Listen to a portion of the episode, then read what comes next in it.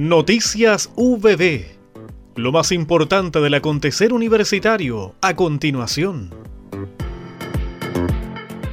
Con éxito se realizó la segunda versión del seminario de formación en matemáticas de la Universidad del Biobío, organizado por el Departamento de Matemáticas de la Facultad de Ciencias y dirigido a profesores de enseñanza media de la región del Biobío, con el fin de actualizar los contenidos en el área.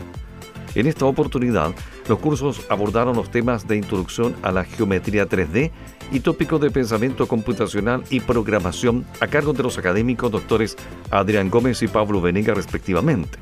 Dichas temáticas forman parte de la actualización del currículum para la enseñanza media que propone el Ministerio de Educación para los liceos científico-humanistas, los que las deben incorporar mediante la modalidad de electivos. Empresa R9 Ingeniería apoyada por OTL y Departamento de Estadística UPB adjudica proyecto Corfo. Se trata de la empresa R9 Ingeniería que ayuda a las empresas y las comunidades a disponer de una herramienta de gestión y de evaluación de olores, la que se adjudicó un proyecto Corfo, con el apoyo de la Oficina de Transferencia y Licenciamiento OTL y Departamento de Estadística. El concurso Crea y Valida de Corfo recibió 77 propuestas, entre ellas la empresa R9 Ingeniería, de responsabilidad de Bruno Díaz, la que calificó en el séptimo lugar dentro de los 16 proyectos adjudicados. Bruno Díaz, gerente general, destaca el apoyo facilitado por la Universidad del Biobío a través de la OTL-UPB y el Departamento de Estadística.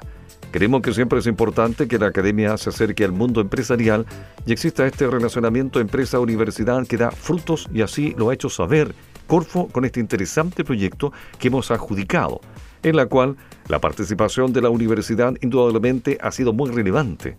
Sin la universidad tengo muy claro que no hubiéramos adjudicado este proyecto.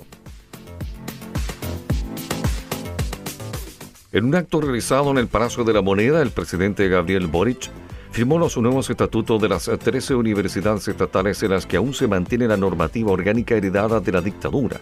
Los nuevos estatutos formulados por las propias comunidades universitarias darán vida a un modelo de gobernanza con la participación de los distintos estamentos.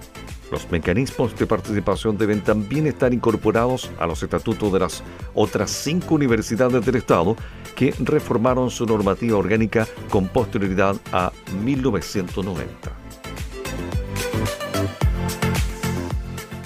Hemos presentado Noticias VB